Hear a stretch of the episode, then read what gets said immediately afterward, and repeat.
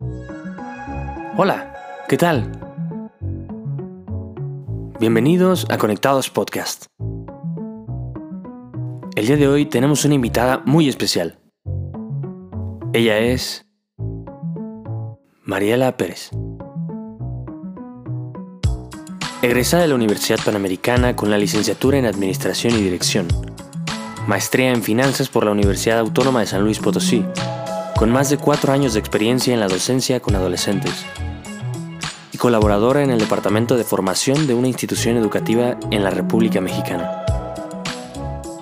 El día de hoy nos comparte sobre el diálogo con los hijos sobre el uso del smartphone, los cuestionamientos de los adolescentes, la importancia de las posturas de los padres con los hijos y muchas otras cosas más. Esperamos que lo disfrutes. Comenzamos.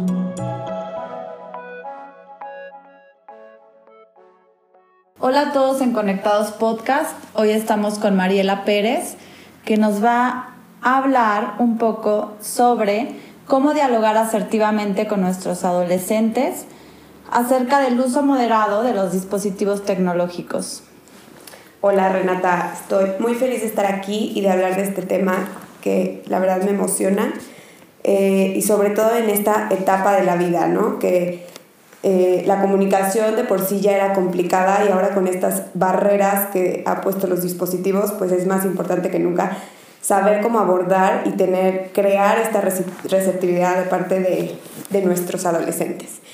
Entonces, para empezar, a mí me gustaría platicar que hablemos eh, como del contexto, dónde estamos en esta etapa de la vida y en qué estado justo de receptividad están este, los niños de 15 años o más. Entonces, pues ya sabemos que esta edad se trata de experimentar y de relacionarse con los demás. Y ahora esa relación ya no solo es, eh, pues me voy al café con los amigos o solo quiero estar con los amigos, sino que ellos tienen en sus manos esas relaciones todo el tiempo por medio de, pues de redes eh, y de todas estas plataformas que existen para ellos para contactarse, ¿no? Eh, entonces lo más importante para ellos, sus relaciones con los demás y experimentar.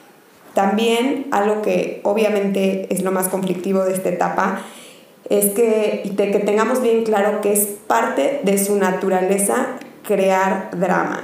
O sea, quien busque la clave secreta para que su adolescente de 15 años o más no le ruede los ojos, ya sabes, los ojos de huevo cocido, o le conteste feo, pues está tratando de ir en contra de la naturaleza del, adolescente. ¿no? Es natural para ellos crear drama, les gusta, les divierte. Eh, también estamos en una etapa interesante porque obviamente ellos ya son más o menos independientes, están formando su inteligencia, su criterio, su toma de decisiones, entonces se cuestionan todo. Por eso como adultos no hay que imponer, sino hay que explicar, hay que educar la inteligencia, lograr formar en ellos esa convicción, porque ya no es porque me lo dijo eh, mi papá, porque lo dice no sé quién, o sea, se van a cuestionar todo, ¿ok? No quieres que use el celular a tales horas, pues explícame por qué, ¿Por qué ves mal eh, que yo esté usando ¿Qué estas Mal? Exacto. Eh, y unas is de esta etapa de la adolescencia es que se creen infalibles, invencibles, inmortales, ¿no? Y todo lo que les podamos decir y explicar de los peligros les va a sonar a cuento guajiro, o sea, yo aquí este, soy infalible, invencible y ¿qué me cuentas eso, no? Y bueno, como ya decía, justo son preadultos, inteligentes, con criterio. Entonces, por eso justo es importante esto. Hay que dialogar, no imponer, porque imponer, regañar, gritar, solo va a crear más, drama, conflicto. conflicto, resentimiento, y es justo lo que no queremos, ¿no? Queremos construir en esta etapa una relación sólida con nuestros adolescentes. Entonces, eh, algunos errores en la comunicación eh, que hacen que nuestros mensajes no se transmitan de manera correcta y no son recibidos por ellos de la manera que deseamos, les voy a decir tres. La primera es dar conferencias no solicitadas. Ese eh, tal vez costumbre o práctica de sentar al hijo y decirle, a ver, vamos a hablar de las publicaciones que estás haciendo en Instagram.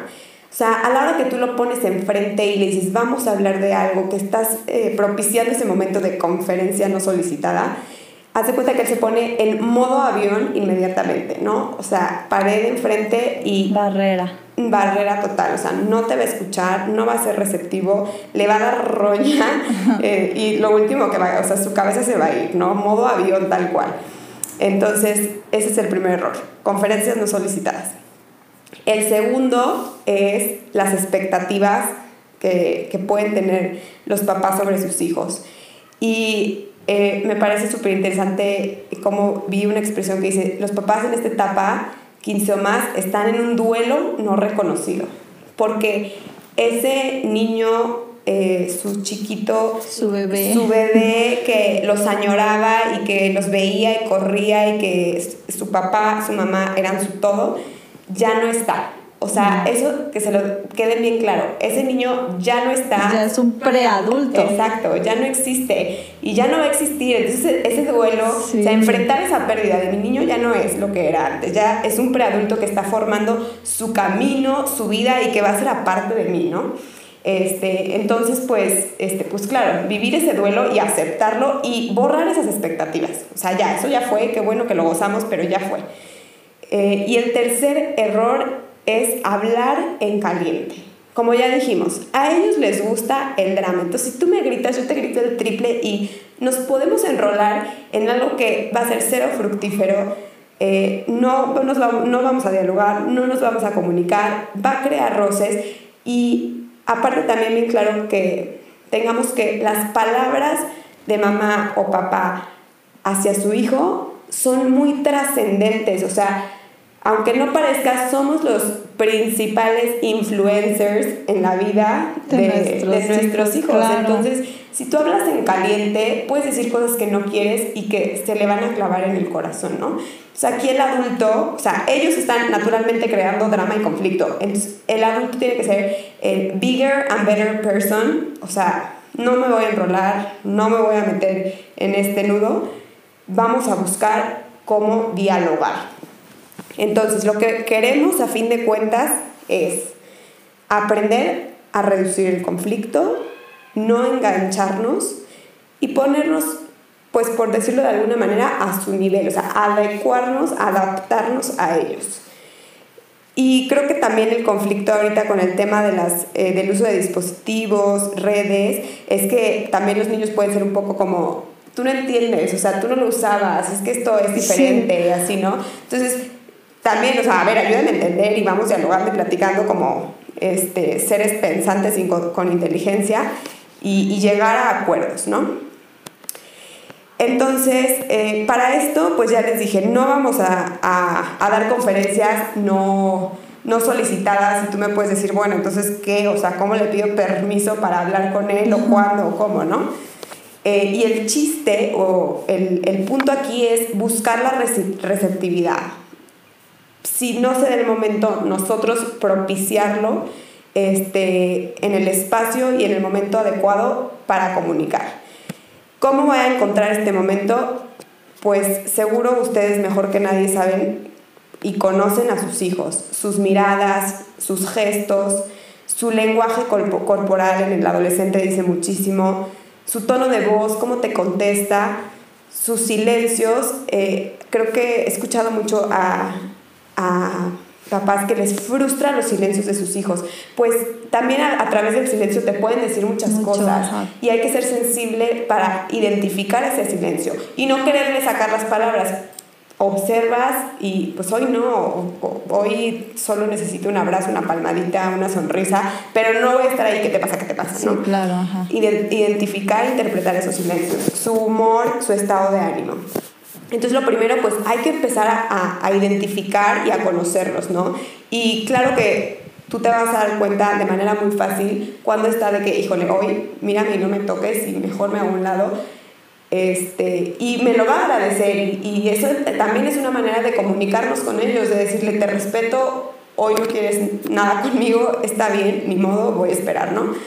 Eh, y cuando encontremos justo ese momento que puede ser este, pues un día que vamos en el carro y que lo agarras de buena onda o estamos solos en la casa y te das cuenta que te buscó para algo. Y si no, pues tú lo puedes, le puedes llevar, no sé, su nieve favorita o lo que sea, un día que te des cuenta que está, que está de buen humor, que está receptivo. Y es ahí justo de manera casual que vamos a abrir el tema que nos interesa, ¿no? Y no sé, para que sea más fácil, yo pienso que hay que poner un ejemplo, ¿no? De un tema o una situación concreta que queramos abordar. Y un ejemplo puede ser el uso del celular en la mesa. Sí. A fin de cuentas, el celular, pues es de ellos, ¿no? O sea, aunque tú se los hayas dado, pues ellos tienen el control, ya se los diste, exacto, tienen el control del celular. Entonces, si nos sentamos en la mesa y lo ves que lo tiene abajo, no sé, ya sabes, en la pierna y lo está volteando a ver y lo está volteando a ver, no pela, no convive un bocado, el celular o se para o lo que sea, pues eso puede ser algo que te molesta. Y justo lo que decíamos, no hablar en caliente, no ahí, delante de todos, le voy a decir, oye, estuvo bueno, párale, ¿sabes? O sea, porque él está justo en el momento de crear drama. Entonces, si tú me gritas, yo te grito el doble y va a ser una escena bastante fea.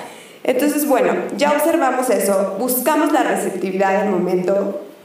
También algo muy aconsejable es que seas solos, ¿no? O sea, no quieres tener audiencia para este tipo de discusiones.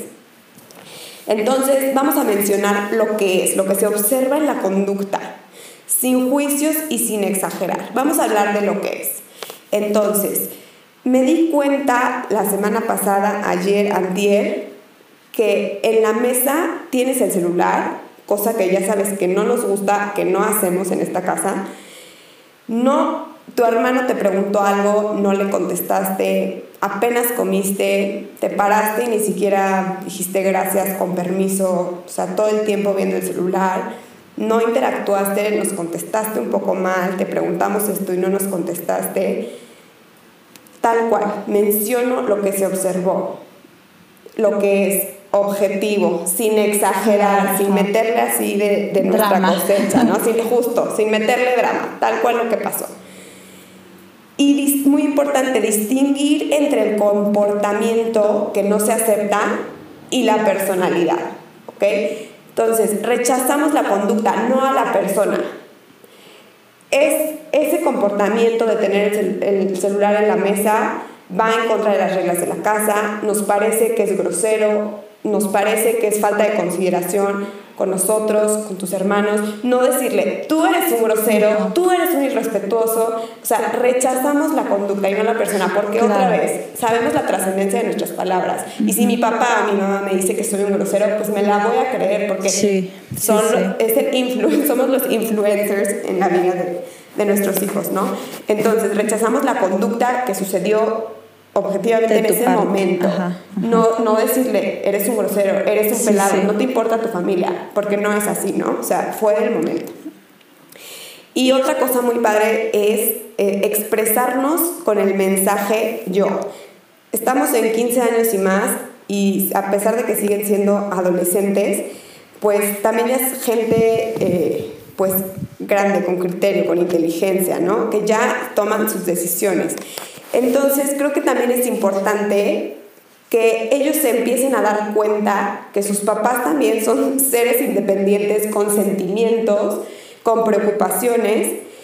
Y justo de eso se trata el mensaje yo, no enfocarte en lo que el otro hace, sino en lo que te provoca.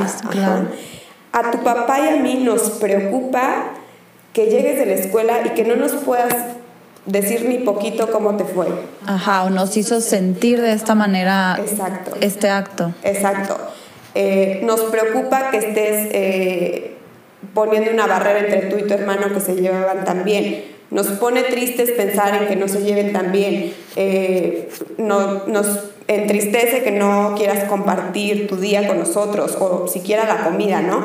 Entonces también el adolescente a esta edad ya debe de, ser responsable un poco de lo que provoca en su familia y en sus papás, porque pues, él es parte de ella, aparte, este, pues que sepan también ya de una vez que van a pasar eh, buena parte de su vida pues ayudando y, cuidando a sus papás, ¿no? Ya, ya les toca.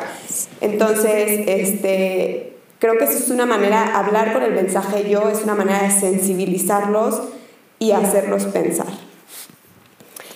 Y algunas conclusiones como de a dónde queremos llegar con, con esta manera de abordar el tema y de dialogar con ellos es desarrollar su criterio, que ellos ejerzan su toma de decisiones. Fíjate cómo eh, hablamos de la situación en concreto, le dices que provoca esa situación y ojalá él ejerza su toma de decisiones y libremente al día siguiente se siente en la mesa ya con la cabeza fría es decir, no, o sea, ¿qué me cuesta, no? ¿Qué me cuesta dar esta media hora? Y esa, ese comportamiento se vaya diluyendo poco a poco, libremente ellos tomando la decisión. Justo, disciplinar con el diálogo y con la inteligencia, no disciplinar con gritos, con miedo, con diálogo y con inteligencia y que ellos aprendan a autorregularse, ¿no? Entonces ya no es, eh, esto no lo hago en mi casa porque entonces mi papá se pone este, a gritar y hacemos un show aquí, sino justo, o sea, aprenden a autorregularse y se autoeducan y ya saben este, cómo debe ser el comportamiento, en este caso en la mesa, por ejemplo. Y lo último, eh, que creo que es a fin de cuentas por lo que todos queremos lograr, es pues luchar por su amor, ¿no? Eh, lo que decíamos, en esta etapa nosotros nos tenemos que adaptar a ellos, también es una etapa pasajera que será relativamente corta, aunque parezca sí, pasa, sí pasa. Exacto, aunque parezca hacerse infinita. Eh, y, y eso, luchar por la persona, ser bien cuidadosos con los que le decimos, con lo que decimos, con cómo nos expresamos con ellos y hacia ellos y de ellos. Eh, porque aunque no parezca, pues sí, es una etapa en, en la que se está consolidando la relación eh, padre-hijo, ¿no? Y que como a todos nos ha pasado, pasan los años y dices, híjole, qué razón tenía mi mamá o esto que me dijo, este, y agradeces, ¿no? Entonces, pues ser muy pacientes y luchar por su amor. Y con respecto a esto, quisiera eh, platicarte o decirte una frase de un autor que se los comparto, se llama Vidal Schmil. Él es eh, pedagogo y se dedica pues justo a estos temas de, de educación y, y, diálogo y comunicación con los hijos. Y es, dice la frase, un adolescente está a un adulto tolerante y paciente de convertirse en una persona de bien, productiva y que dedique su vida a algo que le dé significado, que yo pienso que es algo que pues, justo todos los papás quieren de sus hijos, ¿no? Que sean sí. gente de bien y gente que su vida esté llena de, de, de, significado. Y para eso pues hay que ser muy tolerantes y pacientes y, pacientes. y, y pues dar mucho amor, ¿no? Sí. Porque sí, se han, definitivamente se han agregado muchísimos retos a, a la labor educativa, pues con todo el tema de, Tecnológico. de la tecnología, claro. Buenísimo, Mariela, muchas gracias. Y los esperamos en el siguiente episodio de Conectados Podcast. Gracias por escucharnos. Gracias, Mariela. A ti, gracias. Agradecemos de sobremanera a Mariela por sus ideas y su experiencia compartidas en este episodio. Esperamos que lo hayas disfrutado y que estos temas sean benéficos para tu familia. Esto es todo por el momento. Te agradecemos tu tiempo y tu espacio. Te recordamos que puedes visitar nuestra página web www.conectados.com para más información como esta. Esto fue Conectados Podcast. Nos vemos en el siguiente episodio. Hasta la próxima.